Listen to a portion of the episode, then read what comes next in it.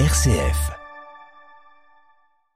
La Corse est la seule région de France dépourvue d'un centre hospitalier universitaire. Conséquence, de nombreux insulaires sont obligés de se déplacer sur le continent pour se faire soigner. L'association INSEM, qui signifie Ensemble en langue corse, apporte donc un soutien financier et logistique aux malades. Dernièrement, elle a acquis un nouvel appartement à Marseille pour accueillir les proches qui les accompagnent. Écoutez Laetitia Cook, présidente de l'association.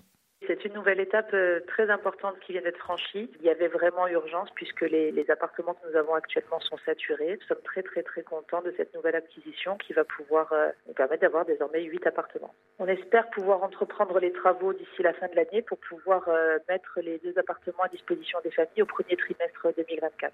Alors vous dites qu'il y a saturation, ça veut dire qu'il y a beaucoup de demandes.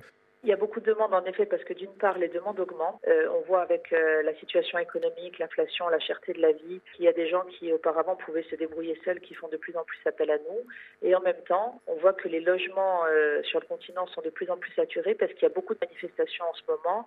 A la Coupe du Monde de rugby, la venue du pape et l'année prochaine les Jeux Olympiques. Donc il y a aussi le fait que les gens ne peuvent pas aller à l'hôtel ou dans un Airbnb. Donc c'est très compliqué. Alors comment on fait concrètement? D'abord, on priorise de manière très claire euh, les enfants. Donc les appartements sont en priorité à disposition des parents lorsqu'un enfant est hospitalisé. S'il y a malheureusement, comme c'est le cas en ce moment, plusieurs enfants qui doivent être hospitalisés, eh bien on essaye de trouver des situations, c'est-à-dire de trouver un hôtel disponible, de trouver un Airbnb lorsque les personnes doivent venir par exemple deux ou trois jours, et, euh, et on donne la priorité dans les appartements aux enfants qui sont hospitalisés, mettons plus d'un mois par exemple. Voilà, c'est comme ça qu'on essaye de s'organiser, mais malheureusement on n'arrive pas à faire face à toutes les demandes en ce moment.